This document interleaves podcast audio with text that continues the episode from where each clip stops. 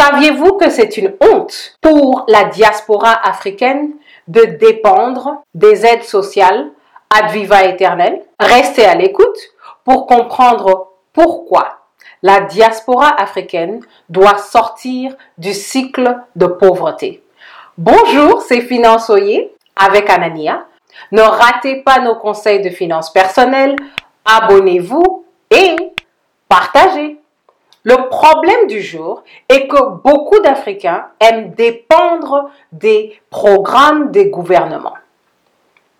Mais ces soi-disant programmes, à mon avis, gardent la diaspora africaine dans un cycle de pauvreté.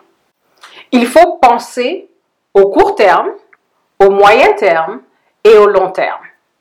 Au court terme, nous comprenons que vous pouvez avoir une urgence, vous n'avez pas le choix et vous prenez l'aide du gouvernement. Au moyen terme, vous avez reçu l'aide du gouvernement et vous avez les choses stabilisées, les dépenses de base sont couvertes. Ce n'est pas le temps de vous relaxer, c'est le temps de planifier comment vous allez sortir de l'assistanat. Parce que au long terme, la diaspora africaine a besoin de sécurité financière, a besoin de liberté financière. Et cela doit être achevé avant que un gouvernement ne change, avant que les lois ne changent, que le climat politique change. La question du jour, d'après vous, quel est le meilleur moyen de sortir la diaspora africaine du cycle de pauvreté? Quand on passe à l'action, si par exemple vous vivez dans des logements sociaux, vous avez l'opportunité d'économiser et surtout de faire un plan de libération.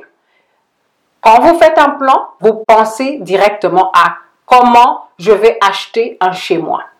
Il faut toujours penser à acheter un chez soi parce que même les logements sociaux, les lois peuvent changer, les budgets de votre pays peuvent changer, les besoins du pays peuvent changer.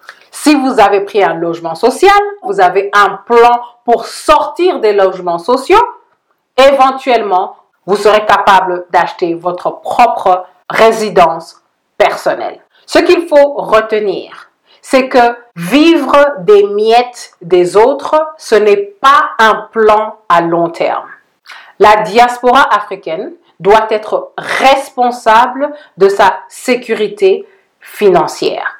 Parce que, quelle que soit la subvention que vous recevez, quel que soit le pays où vous êtes, les subventions finissent toujours par prendre fin.